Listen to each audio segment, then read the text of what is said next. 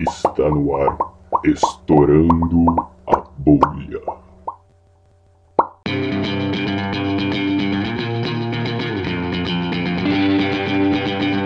Bom dia, boa tarde, boa noite. Está no ar mais um Estourando a Bolha. Somos um grupo de estudantes do IAG, meu nome é Bob e hoje a gente vai divulgar a divulgação científica. Meu nome é Flor e a gente já viu o Pirula sensualizando aqui com a espuminha do lapela caindo na barriguinha, Foi assim, delícia. nem um biguinho, foi sensacional. Meu nome é Ariel e eu troquei a televisão pelo YouTube. Bom, eu sou o Pirula e vocês vão ter muito tempo pra se arrepender de ter me chamado aqui. Eu sou o Zeg e eu assino os canais estranhos no YouTube. Nossa, cara. Isso é meio suspeito, Isso foi bem suspeito. tem muito canal estranho no YouTube.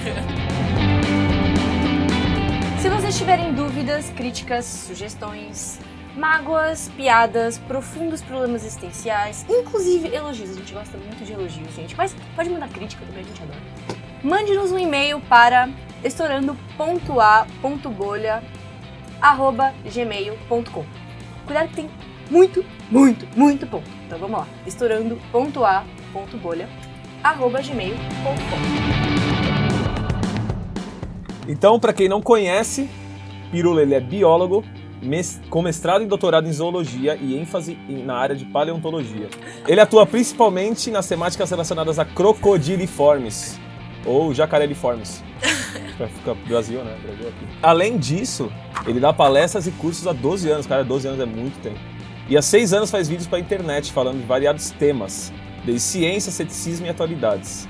Em 2014 foi agraciado com o Prêmio Shorty Awards, dado para quem se destacou nas mídias sociais, na categoria Educação, o que é muito bom e que a gente vai falar isso agora. Seu canal, ele possui cerca de 500 mil inscritos, então seja mais um deles vocês que não são. Nessa primeira parte do programa, a gente gostaria de entender um pouco mais sobre o seu canal e qual o objetivo dele. Então, a gente sabe que é notável sua luta para ensinar senso crítico às pessoas que não estão na academia. E a gente gostaria de começar justamente falando sobre isso. Então, para você, o que que seria senso crítico? pois bem, com relação ao senso crítico, o que seria senso crítico? É uma definição de senso crítico? No seu... primeiro é não acreditar nas coisas da forma como elas eh, são apresentadas para você, porque você tem uma série de fatores envolvidos quando você recebe uma notícia, uma mensagem. Você tem sempre o viés do, do- do- da pessoa que está passando essa mensagem para você, um interesse eventualmente dessa pessoa. Você tem a questão de marketing, a questão de propaganda, tem tudo isso daí. Então eu, eu penso que não é, não é bom você acreditar nisso logo de cara. Reflita, dá uma olhada nas fontes, corre atrás da onde que veio aquela informação, se ela é verdadeira ou não. Por outro lado, o senso crítico não pode ser dissociado do bom senso, que é o que eu vejo assim, né? Se você tiver ah, um problema, ou melhor, se você tiver uma, um fato, uma coisa, uma, algum- alguma notícia, você correu atrás e você encontrou fontes fidedignas, não sei o que, lá, aí você para de duvidar, entendeu? Ter, ter- ter, ter bom senso, atrelado ao senso crítico, também é saber dosar quando que chega, sabe? Não, não preciso é mais duvidar duvidar pra disso. sempre, né? Exato. É, co- como dizia, tem uma frase que rola na internet que eu não sei de quem que é, mas que eles falam que é você mantenha sempre sua mente aberta, mas não aberta o suficiente para o seu cérebro cair para fora dela. Ah, para fora da sua cabeça. É bem justo. Então, a, a, a questão é, é mais ou menos essa. Então, você tem que ter um senso crítico de duvidar daquilo que lhe é ofertado, daquilo que te é a- Apresentado. apresentado, né? E, mas também, se você der uma investigada, ver que aquele negócio faz sentido, ou ver que é fidedigno, que tem alguma, algum, algum fundo de verdade, que tem alguma coisa assim, pô, por que não? Te aviso que a maioria das vezes, qualquer coisa que aparece que vão tentar falar para as pessoas é uma meia-verdade. Nunca vai ser totalmente falso, ou quer dizer, às vezes é, mas quase nunca é totalmente falso e quase nunca é totalmente verdadeiro. E na real também tem muitos pontos de vista, né? As pessoas põem, não tem, é difícil você Tem o ponto de imparcial. vista de quem, de quem De está. quem escreveu. Exatamente, quem escreveu, ou de quem está narrando, ou de quem está noticiando, sempre tem um ponto de vista. E aquilo que eu falei, tem a questão de marketing, de propaganda e tal. tem pessoas certeza. que estudam anos e anos e anos para convencer você a comprar coisas que você não precisa. Tipo né? um smartphone. E- e- e a- tipo, tipo, pode ser um smartphone, mas enfim. E aí o que acontece? Ah, se, se existem técnicas que comprovadamente atuam no cérebro da pessoa para convencê-la de que tal coisa é importante, é verdadeiro, é atraente, não é, etc e tal, então é porque eh, você está aí preso também a mais uma a mais uma forma de ser manipulado aí, né? E você tem que evitar isso daí. O seu senso crítico também é parar para pensar nessas coisas. Você olha e fala assim, olha, esse aqui é um, sei lá, um novo carro diferente e tal. não sei o. Você olha e fala, pô, mas pera lá, será que realmente é diferente? Será que o preço realmente vale a pena? O que, que né? o meu faz que ele não faz também? É, né? às vezes fazer algum tipo de perguntas, né? Não sei. É, não acreditar de primeira. Se é que você precisa de um carro também, às vezes tem gente que não precisa. Com certeza. E você acha que dá pra ensinar alguém a ter senso crítico? Lógico, dá pra ensinar. Não é fácil e requer tempo. Uhum. E no meu caso eu tenho uma ferramenta que é um pouco ingrata com relação a isso, porque o YouTube ele te possibilita meio que uma via de mão única. Tem uma mão dupla pequena que são os comentários, mas eu não tenho condições de responder todos os comentários que eu recebo, não tenho condições de nem ficar olhando. E se eu tivesse condições, eu não ia querer fazer isso, porque também é um, trabalho muito ingrato. E, e- e tem muito churume, né? Então eu, eu- eu- eu até fico feliz quando eu fico um tempo sem ler comentário. Mas exatamente por causa disso, eu não tenho como avaliar né, o que que se realmente eu estou sendo eficiente no que eu estou falando ou não. É, e o fato é que, aquela coisa, se você é um professor, trabalha numa sala de aula, se você faz cursos, ou se você, sabe, pode ser um professor informal ou alguma coisa assim, tem várias maneiras que você tem de ensinar coisas para os seus alunos, inclusive senso crítico. E bolar atividades, bolar coisas que sejam, que envolvam essa dúvida, essa coisa assim, às vezes bolar historinhas, tem coisas bem interessantes.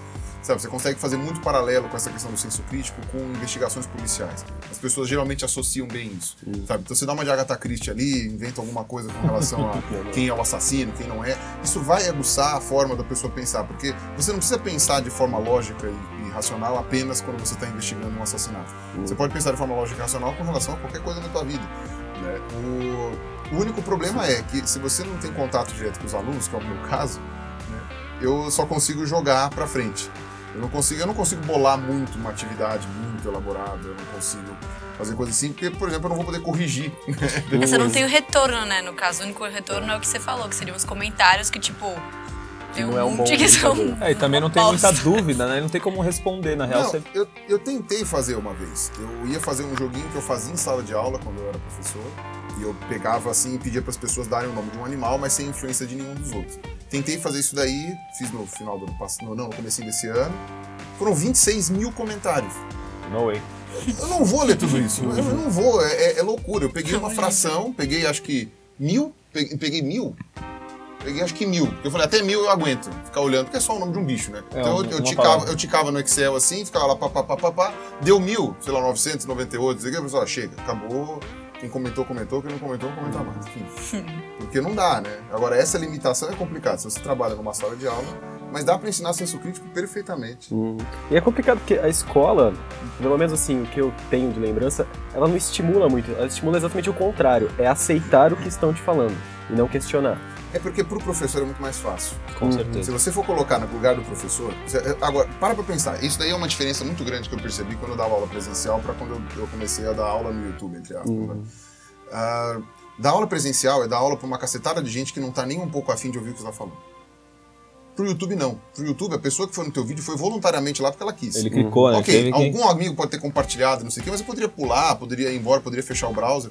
A pessoa tá lá porque ela quer. Então, ah, esse, esse diferencial é muito grande, muito grande. Porque a pessoa pode ser uma pessoa que gosta do meu trabalho, pode ser um hater, ela assistiu o vídeo porque ela quis. Né? Na sala de aula, não. Na sala de aula, não é que o aluno te odeia. É é até pior. Mas ele simplesmente é não, quer, não quer ouvir absolutamente nada do que você tem pra dizer. Não, ele até pode gostar de você como pessoa, mas não quer ouvir a tua aula, não tá afim. E aí você acaba tendo que ou virar um palhaço, que às vezes também pode funcionar ou não. Não tem jeito, você pode ver que quais são os lugares em que ser um palhaço funciona melhor. Cursinho. Tem que ser. Todo mundo que está no cursinho está lá por algum objetivo, preciso Uhum. passar na faculdade. Então, a maioria das pessoas que está assistindo o cursinho é como se fosse a audiência do YouTube, eles estão lá porque eles querem. Uhum. Entendeu? Então, ah, é mais fácil pro professor. Então, ser palhaço também não é a solução. Você pode fazer uma palhaçada gigantesca numa sala de, sei lá, do, do- quarto ano, o pessoal vai olhar e assim, É, e ele ri da, da, da, da palhaçada e depois, whatever, vamos aí. e não vai entender. Vamos pra outra E eu acredito mais em. Tem outra, tem Eu outra acredito- coisa também. O- eu tive ensino médio, que eram professores de cursinho que fizeram. Era um ensino médio diferente lá. E tinha professor que era palhaço e as pessoas só prestavam atenção na palhaçada É, então, é. e ignoravam toda a parte séria E que não ele estava entendi o que- ensinando. qual era o contexto da palhaçada. Contexto, que também é. um, é, um, é um talento muito grande, né? É uma arte você saber fazer piada em cima de um contexto sério sem fazer as pessoas é, de, é, perderem o contexto. É aquele mal que o pessoal fala de propaganda também, né? Às vezes a propaganda é tão genial, você lembra da propaganda, mas você não lembra qual era o produto, né? Então a propaganda é uma bosta, né? Porque, tipo, Não, não cumpriu o papel não dela. cumpriu o papel dela. Então, o, o problema da, que eu vejo então é que a palhaçada ela é meio que considerada como fundamental e ela não é fundamental. Você pode fazer uma atividade, por exemplo, em grupo. Eu acredito muito em em interdisciplinaridade. entendeu? Porque eu via muito essas coisas na, na minha, na faculdade. né? Então, por exemplo, eu fiz biologia. Olha que bizarrice. A ci- a- a- o conhecimento biológico que unifica tudo que a gente sabe sobre biologia é evolução. né? Ah, não sei, na física eu sei que também tem isso daí, né? Quem é que tá aí? Geofísica? Você? Ah, não, você, você é da geofísica. Vocês também são da geofísica? Ela é da astronomia. Astro. Ah, da astronomia. Bom, a astronomia também funciona dessa forma, né? O pessoal da a física tem o seu paradigma, que é, que é o, o principal, né? Você tem a, você tem a, as, quatro as- forças as universo. forças, as forças, a força, é, gravidade, é, gravidade, força fraca, força forte. Ah, você tem a, a gravitação universal e todas aquelas coisas assim. Então você tem, você tem, tem a relatividade, você tem esses parâmetros que sustentam a física. Você não vai entender a física se você não entender esses primeiros coisas. Ah, você vai entender mecânica clássica, mas tipo, mesmo com mecânica clássica você precisa saber as outras coisas. Ah, biologia tem evolução. Você precisa entender evolução para entender biologia. Se você não entender evolução, você, você- você não, não sabe o que está fazendo lá. E na minha faculdade de biologia, eu quase não tive evolução. Mas eles já estavam Eu pressupondo que vocês sabiam. Não, é ensinado de forma em quadradinhos, que é aquele mesmo problema que você falou, ensinado em quadrados. Então, eu tô dando aula de botânica, tá? Eu tô dando aula de fisiologia, eu tô Nossa, dando aula de zoologia. Nossa. Tudo Sabe, você fica tudo divididinho. Aí quando eu cheguei, eu tive aula de evolução, a aula de evolução era muito mal dada, porque o pessoal ensinava Lamarck, Darwin, Mendel. Bom, Tá, e Não tem mais ninguém, Tem né? mais Nin- alguém? Ninguém mais é, não, pesquisou. exatamente, não. E ficava aquela coisa assim, porque, na verdade. Então, aí vem outra parte da, nossa- da- da minha história também, né? Quando eu percebi isso, eu falei, gente, tem um negócio que unifica tudo e ninguém tá ensinando por esse viés. As pessoas estão ensinando de forma técnica, tipo, Uhum. você aprende a identificar a plantinha, aprende a identificar o bichinho, aprende a identificar a doença, aprende não sei o quê, mas você não tá entendendo biologia. Não tá formando biólogo nenhum aqui, você tá formando técnicos. né? E foi aí que eu entendi, eu falei, devia ser o oposto. Você devia colocar a evolução como base, e a partir do momento que você entendeu bem a evolução, todo o resto né? fica fácil. Eu fui ter o meu, meu momento eureka estudando pro mestrado. Né? Ou seja, eu já era formado, já tinha diploma na mão, e eu não era um biólogo. A ficha caiu, sabe, de eu chegar e falar assim, Meu Deus! Caralho, mano, sabe? Tipo, quando você sabe, fala assim, caralho, mano, saí da Matrix agora, entendeu? Esse também é sabe quando, quando o Tetris junta aquele quadradinho sobre as quatro linhas e fala, nossa, é muito fácil, entendeu? Aí quando entendeu, eu peguei todas as minhas matérias da faculdade, dos quatro anos, e comecei a ler. Sabe quando tudo começou a encaixar? Sabe, o pessoal deve ter Eu não um sei maluco. ainda isso, mas eu, eu quero Eu- que aconteça um dia. Exatamente. Acho que é o sonho de qualquer um Mas dessa eu não sala, devo né? isso à minha faculdade, eu devo isso à, à maneira como eu. E eu tive ótimos professores. O problema não eram os professores, o problema era a forma como a forma. grade Como é horária estava tava dividida. Então eu acredito em interdisciplinaridade. Mas foi você ter rompido essas, essas caixinhas que foram Exato, criadas na sua entendeu? mente. Eu falei assim, botânica e zoologia são a mesma coisa. Uhum. Apesar de que, obviamente, eu não vou confundir uma- uma- um cavalo com uma árvore, mas, mas, mas ah, o funcionamento, sabe, tipo, a, a coisa é mais ou menos assim. Você É. tem uma pincelada disso no começo e depois desaparece. Ninguém mais fala nisso. Ah, o ensino médio é a mesma coisa, né? Nossa. ou o ensino fundamental, porque como é que você não vê que a relação que existe entre geografia, história, eh, matemática, ciências em geral e tal, sabe, você tem uma relação muito grande em tudo isso E daí. todo mundo separa isso, né? É irritante. É. E aí, algumas escolas boas, algumas escolas de ponta, o que, que elas fazem? Elas fazem atividades em grupo com alunos de séries diferentes, ou da mesma série, mas em é, professores diferentes, de áreas diferentes, e bolam alguma coisa. Então, por exemplo, tem uma atividade interdisciplinar que é misturando geografia, biologia e matemática. Aí uma outra atividade interdisciplinar que é português, inglês e química. A outra, sabe? E esses colégios, curiosamente, são colégios que você paga, sei lá, 4 mil reais pra, pra pôr teu filho lá por, pra pagar por mês, e ele sai de lá sabendo tudo. E não é difícil fazer isso, né, na realidade. Não. A- Pra escola não é. É pro professor, professor. pro Pro professor, professor dá é. trabalho. Não, dá um, mas é um trabalho Só que, que, ele- esse é o trabalho professor, dele. só que esse professor nessas escolas, né? Ele ganha muito mais. É, não, o cara te dá, o seu salário é esse aqui. Ah, por esse salário eu te planto bananeira, sabe? Você sabe, você, você tem uma- um outro tipo de contexto, né? O pessoal fala professor de cursinho paga bem, professor de cur- ganha bem. Professor de cursinho ganha bem dependendo do cursinho e da quantidade de aulas. Óbvio, ah, o professor de cursinho ganha, sei lá, 20 mil reais por mês. Se ele der 80 Trabalha horas aula por né? semana. É, 80 horas aula por semana, você não dorme. né? Eu conheço dois professores de cursinho que dormiram no volante e quase morreram. Nossa senhora. Simplesmente por ter falta de tempo. Mas e como prender a criançada no, num assunto? É, ainda mais agora com a internet, esse negócio de tudo muito rápido, é tudo muito dinâmico. Isso é, isso é complicado, velho. Por- pô, as aulas têm 50 minutos. Manter uma criança atenta a você 50 minutos é um trampo. É, só tem duas maneiras de você fazer isso. Ou você dá uma aula interessante, né, que, que conecte a pessoa com a sua com a realidade dela, ou você vira o The Wall lá do Pink Floyd. Você fica uma coisa extremamente autoritária, quem, quem olhar pro lado apanha. sabe? Que era, era E o acaba método- não aprendendo nada Não, também. o método anterior funcionava nesse sentido, mas era só um decoreba. É. Era É. até, inclusive, a filosofia da época estudantil Decora era um decoreba. aí, é. Então, você, sei É, lá, fala, da época, entre aspas, né? Hoje todo Ainda mundo é, que tem é. que fazer pra passar na faculdade. sim, mas tô ainda falando é isso, assim, né? sei lá, eu imagino, eu imagino que, que nem o meu pai, o meu avô falava, né? Meu avô falava Sim. que tinha aquela caneta, aquele, aquele quadradão de vidro de tinteiro na mesa. Você tinha aquela caneta tinteiro que você escrevia, né? Porque não tinha bic na época. Escrevia aquela coisa lá, não sei o quê. O professor ia ditando e você ia repetindo e você tinha que repetir aquilo igualzinho, igual um papagaio na prova e assim você passava. Caramba. Era disciplina, qualquer coisa que você fizesse apanhava, meu avô apanhou Tomava muito de né? régua. Sentava de joelho no milho. Sentava de joelho no milho, punha chapéu de burro em quem não conseguia aprender, que é uma coisa que é, é- é muito absurdo, porque às vezes a pessoa. Né, e, e esse é um problema de lidar com sala de aula até hoje.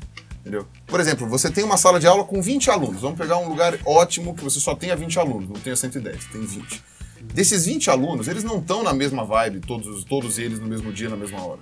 Entendeu? Então, se você não arrumar um jeito de minimizar essas diferenças, sabe? Então você tem o aluno que tá empolgadão porque, sei lá, deu o primeiro beijo. Tem a menina que tá apaixonada, não sei o quê. Tem o outro que tá preocupado com o que ele, com, com o negócio que ele vai fazer na outra semana. Tem um que passou a noite no LOL e tá caindo Isso, de tem sono outra pra caindo de sono. Tem a outra menina que comprou um, um, sei lá, um negócio novo na casa sapato. dela, um sapato novo que quer, quer usar.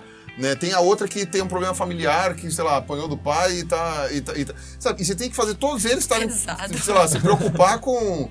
Não sei, olha, se você fizer um movimento retilíneo uniforme, não sei o que, tipo, pô, os caras. é, entendeu? Não, e, e são mentes diferentes. Você pode pegar a menina que gosta de história, o cara que gosta de geografia, a menina que gosta de física e fazer todos prestar atenção em português. Fala, mano, Mas é, é isso que eu acho interessante, que eu acho que as pessoas também não entendem, né? O pessoal fala, é, é óbvio, eu, eu acho que a gente tem que ter uma revisão de conteúdo do ensino médio, do ensino fundamental. Tem coisa que a gente aprende que não é mais necessário. Como eu falei, essencialmente, todo conhecimento é válido.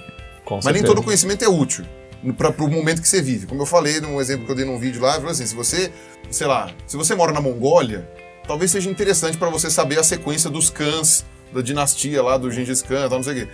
Se a gente não mora lá, eu caguei pra isso. Isso daí é completamente irrelevante pra mim. É importante saber que teve o Gengis Khan, que teve o maior império da história lá, não sei o quê, no ponto de vista de territorial. Isso aqui é interessante. Mais do que isso, meio que, hum, né? É meio que pra gente é irrelevante. Foi mó legal essa parte da aula de história. Então, mas Então, é isso é é a coisa. Às vezes é interessante uma coisa, mesmo que seja inútil. Por isso que eu tô falando, todo conhecimento é válido. Às vezes você vai querer saber sobre a questão do Gengis Khan. Eu li um livro sobre o Gengis Khan porque eu quis e eu achava super interessante. é Depois do o fight dos filhos dele lá, que ele teve sei lá quantos milhões de filhos, a probabilidade de um terço da Europa, pelo menos, ter, ser descendente do Gengis Khan é. Pô, isso é uma coisa muito interessante. Agora, é, o terço que provavelmente sobreviveu à peste negra, que é uma coisa bem interessante também, né? Eu- Curioso. Agora, o. Então, se você for, for analisar é, essas questões, realmente seria interessante você tirar a obrigatoriedade do que as pessoas têm que aprender, assim, tirando o básico. Né? Mas aí a, refor- a reformulação disso, desculpa te cortar, a reformulação disso não é só na escola, né? Porque aí tem todo o processo do vestibular e tudo, porque. Exato, né? A gente Aí- tem um ensino médio direcionado para o vestibular, ou você passa na faculdade ou você não é ninguém. Exatamente. Aí E não sei, eu acho que é uma coisa meio complicada de você, de você gerir assim como um todo.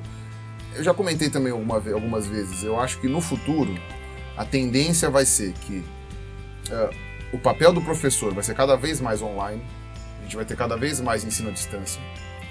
A, a gente vai recuperar, quer dizer, não sei que a gente vai, mas a gente deveria recuperar a parte familiar. Então, por exemplo, você tinha muito ensino familiar né, na, na- na- na época, antigamente, tal, não sei o que, ensino em casa, né, tal, não sei o que. Hoje o pessoal fala muito mal do homeschooling. Eu acho que tem muitas coisas boas e ruins de você estudar em casa. né. A coisa boa de você estudar em casa é, obviamente, você não tem encheção de saco, você ter o- você, sei lá, poder criar o seu horário, alguma coisa assim.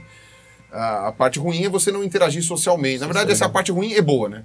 Tem pessoas É. que adorariam não ter que interagir socialmente. Eu lembro que teve uma época da minha vida que, tipo, acordar pra ir pra escola era a pior coisa da minha vida. Não por causa Ainda das é. matérias. Eu, eu queria, o problema era por causa das pessoas. Eu não queria encontrar com aquele bando de filha da puta. Quero olhar sua cara, filha. Não, eu não queria encontrar aqueles filha da É, puta, entendeu? E não adianta trocar de escola, tem filha da puta em qualquer lugar. Filha da puta sempre tem, velho. Então eu não queria isso, mas, mas por outro lado, é importante você ter uma questão social. Se eu não tivesse convivido com aquelas pessoas na escola, hoje eu seria um sociopata. Então é, é- é importante você ter esse convívio.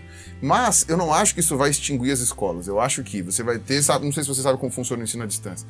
Né? Ah, você A tem gente, as aulas. a gente tem uma disciplina à distância, inclusive. Você, Tem, mas- você grava as aulas, o professor grava as aulas. Isso é prático em vários, em vários pontos. Um, ah, tem dias que você tá bem, tem dias que você tá mal. Então, eu já, já dei a mesma palestra várias vezes. E tem dias que eu fiquei, assim, tristíssimo de ninguém ter gravado. Porque eu falei assim, cara, hoje eu tava inspiradíssimo. Sabe quando o timing é perfeito, você, no momento tudo, você né? tudo, a galera tá toda animada, tá... Puta, é perfeito. No dia seguinte você vai repetir a mesma palestra, A não, você não, tem mais a dormiu. mesma pegada, você não tem mais a mesma coisa. Putz, cara, não, não é nem que a audiência dormiu, mas você não tá mais naquela pegada, sabe? Você dormiu um pouco mal, você, você teve uma notícia que te chateou, você teve alguma coisa assim, você já não vai dar mais a mesma aula. Cara, o vídeo resolve esse problema tão fácil. É. Você grava no dia que você tá afim, você vai estar inspirado naquele dia e tá gravado. E o cara ouve no dia que ele tá afim. E você não inspirado. precisa repetir isso 60 vezes por semana. Você tá lá, uma vez só, entendeu? Ah, mas vai- o professor vai gastar, vai ganhar menos dinheiro. Numas. Primeiro que um vídeo vai sair mais caro. né? Já que o cara, ao invés de pagar 60 horas a semana, ele vai cobrar por um vídeo o equivalente a 60 Sim. aulas, alguma coisa assim. Segundo, que você não tá tirando a dúvida. Aí entra naquela parte de como a internet é incompleta. Né? A, parte, a parte de você aprender na internet é muito legal porque você respeita o teu horário, você respeita a, a- a hora que você tá a, a fim de aprender, você pode pausar e voltar. Ah, não entendi o que ele falou, você pausa e volta. Isso é a pode melhor pausar do escrever, velho. Isso, você sensacional. pausa pra escrever, uma coisa que na aula você não consegue fazer. É Exatamente. muito prático, Cala a é boca, muito, cala a boca, cala é muito útil. Exato. Agora, por outro Feedback. lado, você não tem a avaliação e nem o reforço daquilo lá. Então, o que, que a escola seria? A escola seria não um lugar para você ter aulas com 40, 50 Não é pessoas. pra tirar dúvida. Seria um lugar para tirar dúvidas, para você ter discussões, para você interagir. E você pode exigir essas discussões, essas coisas todas, para passar de ano, né? Elas podem ser obrigatórias. E você consegue ter uma parte boa de uma coisa e a, e a boa da outra, corrigindo em parte as coisas ruins que existem. Então é isso que eu, que eu falo. Eu gosto muito da parte da internet justamente por causa disso. Mas eu tô numa situação muito confortável porque, como eu falei, só assiste minha- meus vídeos quem, quem tá afim de ouvir. né? Quem não tá afim, não, não, não há Cristo que faça venda. Agora, se ao invés disso você fizer uma coisa meio termo, sabe? Você põe um pouquinho de aula na internet e um pouco de aula presencial, que não seja aula, que seja uma atividade, que seja uma coisa assim, pô, acho que isso daí. É, e na real você pegaria o melhor dos dois, né? O melhor dos dois É. mundos, porque você- seria exclusivamente social, então o trabalho social ia ser focado social, ou seja, trabalho em grupo, todo mundo tirando dúvida, discutindo e tudo. Uhum. E o cara aprende a hora que ele quer. Ia ser Sim, exatamente. E pro professor também ia ser muito menos desgastante. Com certeza. Ele não ia perder tanto tempo falando, fazendo coisas que ele, já, que ele tem que ficar repetindo, repetindo, repetindo. E ele ia perder mais tempo fazendo a parte que é legal, que é conhecer o aluno. E isso minimiza aquele problema que eu tava falando, de você chegar numa sala de aula e tá cada um querendo fazer uma coisa. É. Tem um querendo jogar LOL, tem outro querendo, querendo, outro querendo, querendo pegar a menininha, a menina querendo dar pro cara, querendo não sei o que ela bater. Todas essas coisas assim. E, e, na verdade, o professor tá lá servindo de empata foda, entendeu? Tipo, ele tá lá pra, pra estragar o que as pessoas estavam querendo fazer em outro lugar. Se o professor serve apenas ah, como um conector de dúvidas, né, os alunos vão procurar o professor. Os alunos vão tirar a dúvida. Entendeu? Aí, claro, depois vai ter a prova. Tem que ter. Aí, ah, não, tem que ter uma prova, tem que ter uma avaliação, tem que ter pelo menos um trabalho, um seminário, alguma coisa que avalie. Ah, você bombou? Bombou, sempre chora, rapaz. Aí vai lá e tenta correr atrás no outro prejuízo. Também não é o não é o oba-oba.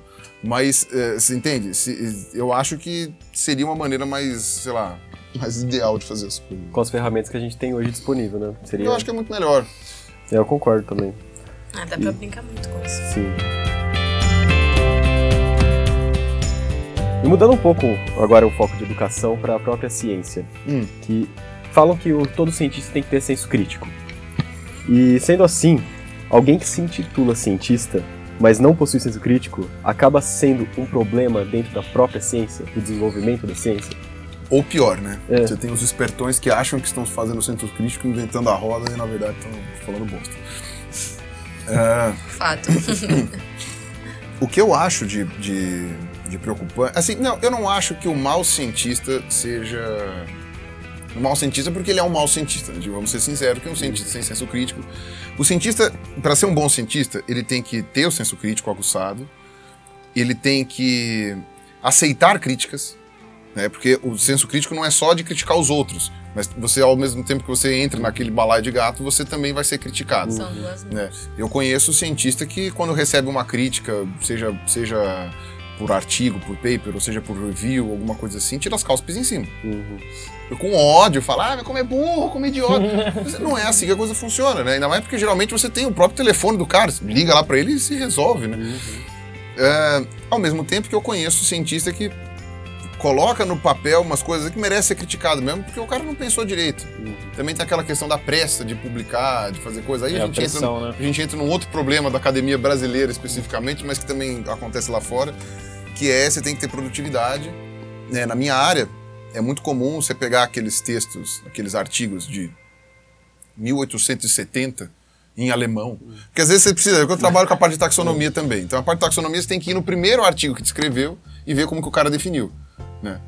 Então, é, então você chega lá e fala assim, tá bom, então vamos ver qual é o primeiro artigo que descreveu, sei lá, o Brachiosauro. Aenoiam dinosaurien, Fiul Tanzanien, sabe? Tipo, você chega e fala assim, tá bom, então tem que ler essa merda. Então, sabe? É, quando, e você vai ler, você vê que eram umas coisas assim, super detalhadas. Na verdade, era praticamente um volume só com aquele artigo, né? Tinha 200 páginas, tinha descrições detalhadas, blá, blá, blá, e com imagens bonitas e tal. Tudo bem, a parte da imagem não precisa ser saudosista. Hoje você tem câmeras de alta definição que fazem muito melhor do que os desenhos daqueles caras.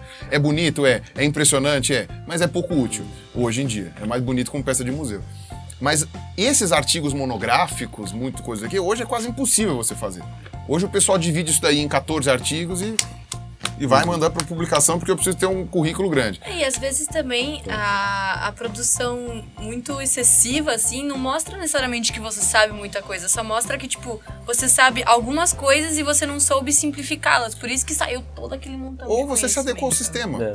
Você É, adequou ao sistema- sistema. Sabe, a, a- a- na verdade, a Se a mesma coisa. métrica é volume, vamos dividir. Exato, é a mesma o coisa que, a mesma coisa que a É escola. pizza que eles A escola, a escola seleciona o quê? É seleção natural, vamos falar de biologia aqui. A escola seleciona o quê? Seleciona quem sabe memorizar melhor as coisas.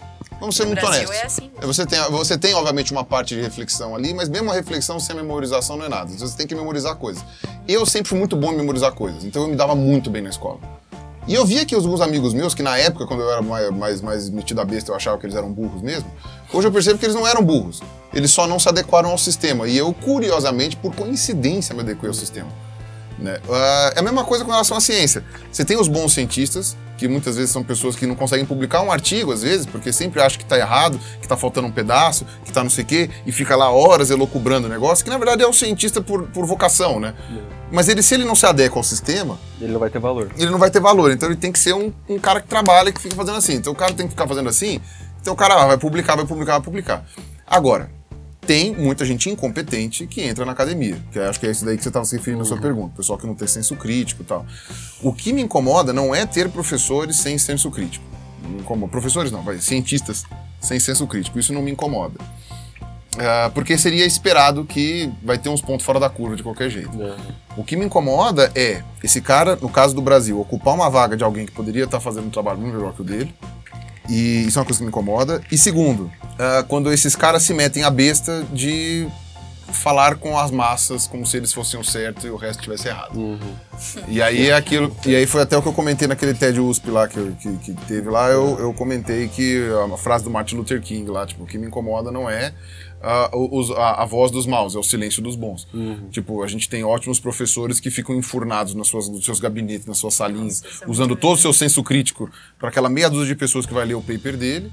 E você tem professores medíocres, completamente imbecis, que estão falando, estão falando para milhões de pessoas na televisão, ou no rádio, na internet e tal, não sei o quê, que são, que, são- que sabe, e estão fazendo sucesso. É, é- é- eu acho que isso é que mais me preocupa. Um outro ponto que eu vejo é que tem discussões que dentro da academia fazem todo sentido, ainda que seja um maluco que quer teimar, entendeu? E tem discussões que quando você sai, que essas discussões fora da academia geram uma mixórdia. Então eu lembro que, por exemplo, no meu caso, na parte de evolutiva, quando o Stephen Jay Gould e o Niles Eldred publicaram o seu livro sobre equilíbrio pontuado, em que eles, ele- eles propunham um mecanismo que, inclusive, é fantástico. É um mecanismo que parece funcionar muito bem e faz todo sentido. Né? Que dizem que, na verdade, a evolução se daria em saltos e não de forma gradual e linear, como Darwin sugeria. Baseado em quê? Baseado que a evolução ela anda mais rápido em populações pequenininhas. Então, se você tem uma população de 10 milhões de habitantes, a evolução vai ser muito difícil, porque cada vez que surge uma mudança, ela não se espalha por 10 milhões de pessoas de uma hora para outra. Você precisa de umas 10, 15, 20 gerações para chegar num quinto disso. Ela é dissolvida na população. É. Exato. Se você tem uma população de 100 indivíduos, 50 indivíduos, uma mudança vantajosa, às vezes duas gerações é o suficiente. Duas gerações já pu, pu, pu, já tá 100% tá com ela.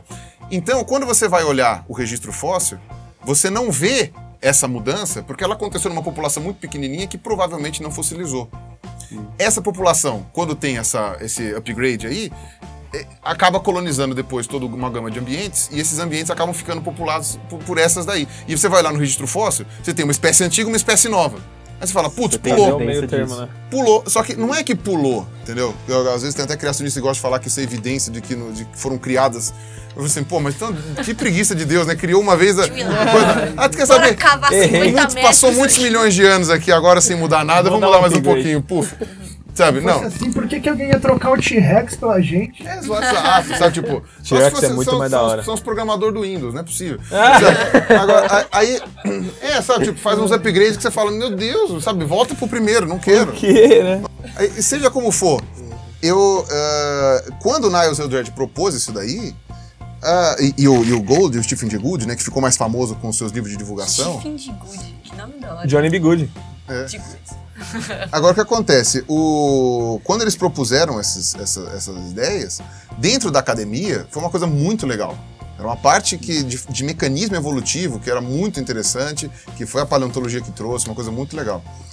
Cara, quando isso daí caiu, né, quando começaram os artigos contra eles, né, falando que não, mas o- a, a- a parte gradual explica melhor, não sei o que, enfim, colocando essas coisas assim, quando começou essa briga, o pessoal cooptou essa briga para o público em geral. O público em geral não entendeu porra nenhuma. E o público em geral chegou. O que, que o público em geral entendeu? Esses cientistas não sabem de nada. Não. Ficam discutindo esse monte de coisa. A evolução tá errada. Exato. É isso que os cientistas estão dizendo. Tanto é que o, que o, que o Gould, antes de morrer, ele, ele teve que se. que falar assim: olha, eu lamento muito que, a- que a minha ideia tenha gerado tudo isso daí. Para ele foi muito doloroso, né? Saber que ele gerou força, força contrária, né? Uma coisa que ele nunca quis. Né? O, o Eldred, que era o colega dele, acho que nunca se pronunciou. Ele daí- morreu assim. Não, tá vivo, o Eldred, o Eldred tá vivo. Ah, então isso é recente pra Tá caramba. veinho, tá veinho, mas tá vivo. Mas isso é recente. Cara, a biologia. Cara, se você for ver que a teoria unificadora da biologia tem 150 anos, É, recente. a teoria unificadora. A, a- a- o Newton tem pelo menos. ah, O Newton foi o quê? 1700 e. 600 e alguma coisa. e alguma coisa, tem quase 300 anos aí, ou, ou, ou mais de 300 anos. A teoria unificadora da biologia tem 150. É muito mais. A Então, relatividade tá chegando aos 100 anos. E você contando isso assim me vem à cabeça de que será que a forma como o senso comum interpreta a ciência eh, é, é distorcido do que ela é de verdade? Porque parece assim que a ciência ela não pode errar. Né? Se a ciência erra alguma coisa, ah, não serve pra nada, mas ciência é inútil. Sendo que a proposta da ciência é Ou literalmente voltar atrás também. é voltar atrás, que seja, e a proposta da ciência Assumir é tá erro. sempre Qualquer erro que tiver descredibiliza tudo que a ciência fez. tudo que a ciência faz. É porque problema- as pessoas só veem as conquistas, tipo, nos jornais, assim, é só tipo, nossa, bóson de Higgs foi descoberto, Nobel desse ano é tal pessoa, descobriram sei lá o quê. Nunca é, tipo, erraram numa pesquisa em Então, relação a mas tal aí coisa, quando- estão mas recomeçando por do que zero, isso? porque Mas é isso daí não é. errar. Isso aí é culpa do jornalismo e do meio científico. Sim. Primeiro que o jornalismo não vai querer ficar noticiando essas coisas e se noticiar vai ser pior ainda. Às vezes o erro nem foi tão grave. Ah, e segundo que ah, você não publica erros. Você publica novidades. Ah, então, por exemplo, tem até um jornal que ele é feito para cientistas absurdamente honestos, que é, é mais na área de medicina, né? que ele é feito para pesquisas que deram errado. Porque é aquela coisa, você pega um grupo de ratinho lá, um grupo de pacientes, um grupo de coisa para testar determinado remédio. Não funcionou. Você não publica isso daí. Morreu, né? Morreu ali. Apagou. Porra, é importante para as pessoas saberem que aquilo não essa funcionou. pesquisa que não funcionou, você não chegaria que funcionou. Exato, só que você não publica essa merda. Nenhuma Porque é motivo de aceita. vergonha. Mas também isso. tem Não, coisa ainda- que de exato, motivo de de novo. vergonha. Você, você você- erra de novo. Você, você, algum outro cientista está errando também, a mesma É. gastando tempo. Exatamente. Exato, por isso você que- não teve a coragem de publicar seus resultados negativos. Por isso que teve esse cara que ele se mobilizou para gerar um ar- um- uma revista, um periódico, obviamente que também capenga do ponto de vista financeiro, mas um periódico que publica coisas que, deram que Ah, isso deram é errado. muito bom, isso é muito deram claro, o índice de impacto é nulo, praticamente, porque quase ninguém olha, mas, mas se você consegue olhar, pelo menos você, você tem uma publicação, não é isso que você precisava? Eu tenho, eu tenho que justificar a grana que eu gastei pra matar aqueles ratos, pra matar aqueles pacientes, né, pra mostrar que não deu certo o remédio. Essa grana que você gastou, entendeu? Pelo menos não foi em vão. Pelo menos você publicou numa revista de bosta lá, mas publicou, né, mostrando, olha, deu tudo errado. Né? Anti-nature. Então, é isso que eu falo. É, seria mais ou menos anti-nature, anti-science, alguma coisa assim.